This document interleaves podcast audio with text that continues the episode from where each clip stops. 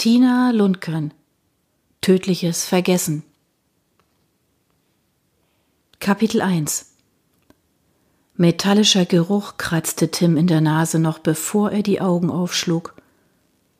Vorsichtig drehte er den Kopf, blinzelte. Blut. Er schnappte nach Luft und sprang aus dem Bett, stolperte über Schuhe, stürzte zu Boden, prallte mit dem Rücken gegen die Wand. Eine Frau. Ein Messer in ihrem Bauch, blutdurchtränkte Laken. Ihre leeren Augen starrten Richtung Decke. Tims Herz raste. Was war passiert? Hektisch sah er sich um. Ein Schreibtisch, ein Schrank, Parfumflakons auf der Fensterbank, seine Kleidung über dem Schreibtischstuhl. Wie war er hierher gekommen? Wann hatte er sich in dieses Bett gelegt neben Vanessa? Ihm wurde schwindelig, der Boden unter ihm schwankte. Langsam zog er sich am Türrahmen hoch. Seine Hände zitterten, die Knie wurden weich, drohten jeden Augenblick einzuknicken. Lebte sie womöglich noch? Er trat näher ans Bett heran. Der Gestank nach Tod und Endgültigkeit stieg ihm in die Nase. Saure Galle reizte seine Kehle, nahm ihm die Luft zum Atmen.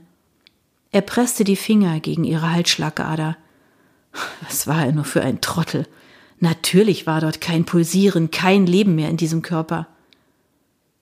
Er würgte, beugte sich zur Seite und erbrach sich. Es platschte auf den billigen Teppich. Widerlich, dieser kurze Moment, in dem man keine Luft mehr bekam, keine Kontrolle hatte.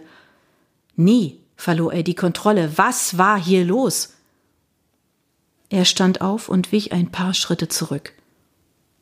Der Raum kam ihm plötzlich so klein vor. Die Wände schienen auf ihn zuzukommen. Luft, er brauchte Luft. Er tastete mit der Hand nach dem Griff und kippte das Fenster an. Wieso war es nicht geöffnet gewesen? Er schlief immer mit geöffnetem Fenster. Der Puls wummerte in seinen Schläfen. Tim konzentrierte sich, lenkte die Gedanken auf den gestrigen Abend, doch die Erinnerung war wie glitschige Seife, die ihm immer wieder aus der Hand rutschte. Ein pochender Schmerz drückte gegen seine Schädeldecke. Wie viel Alkohol hatte er gestern in sich hineingekippt? Vanessa hatte ihn angerufen. Viermal. Er hatte ihre Anrufe ignoriert, hatte vergessen, ihre Nummer zu sperren. Warum hatte sie nicht begreifen können, dass es mit ihnen nichts wurde?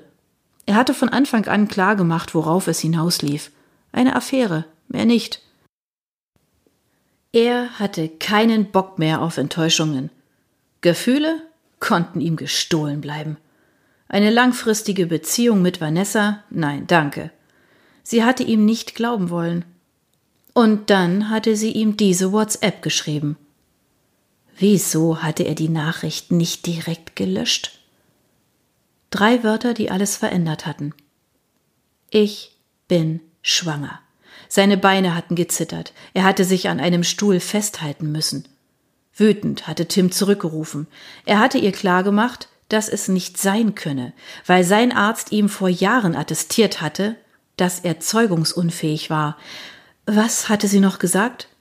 Tim schlug sich gegen die Stirn, wollte die Erinnerungen heraufbeschwören, Gesprächsfetzen, ihre verweinte Stimme, ein Gefühl der Verlorenheit. Sie hatte ihn überredet, sich mit ihr im Café Extrablatt zu treffen. Sie war in einem roten Cocktailkleid aufgetaucht.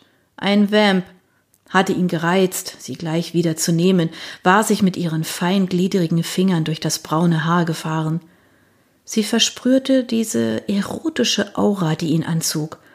Aber diesmal hatte sie die Rechnung ohne ihn gemacht. Er war kein Mann für eine Beziehung oder gar eine Ehe. Verbindung auf Lebenszeit? Niemals. Zudem war sie viel zu jung. Sie hatte den Schwangerschaftstest nicht dabei gehabt.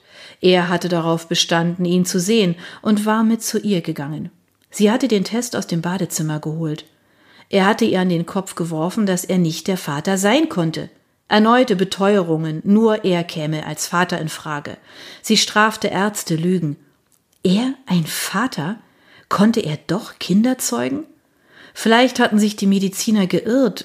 Wenn es wirklich so war, dann. Er verdrängte den aufkommenden Gedanken und besann sich wieder auf den gestrigen Abend. Sie hatten Sekt aufgemacht, für sich nur einen kleinen Schluck, klar, mit einem Wesen im Bauch. Und er? Er hatte das Zeug hinuntergekippt, wollte die Neuigkeit im Rausch ertränken und dann? Nichts mehr. Leere in seinem Kopf, die Synapsen wie durchgeschnitten, ausgelöschte Stunden. Wie viel hatte er sich nur genehmigt und was zum Teufel war dann geschehen? Er blickte zu ihr, zu dem Blut, dem Messer, zu der Leiche. Er schluckte. Ein Schauer durchfuhr ihn. Er hatte direkt neben ihr geschlafen. Sie waren allein in der Wohnung. Und sie war tot. Also konnte nur er. Nein, das konnte, durfte nicht sein. Er würde doch keinen Menschen umbringen. Wie absurd. Und dann eine Frau, seine Affäre, die ihn zwar mit ihrer Anhänglichkeit bedrängte, aber auf ihre Weise wunderbar war. Jung und lebenslustig. Tim drückte den Handballen gegen die Stirn und versuchte, so den pochenden Schmerz zu vertreiben. Scheiße! schrie er und setzte murmelnd hinterher. Vanessa! Was ist passiert? Er musste die Polizei rufen. Die würde den Tathergang rekonstruieren. Es würde herauskommen, dass er nicht der Täter war. Bullshit. Seine Fingerabdrücke waren überall. Er war der Letzte, der bei ihr gewesen war, hatte neben ihr geschlafen, womöglich war sein Sperma in ihr. Das würde für eine Untersuchungshaft reichen. Sie würden ihn einsperren, verhören. Ebenso seine Familie und Freunde, sein Partner, Richard, seine Angestellten würden davon hören.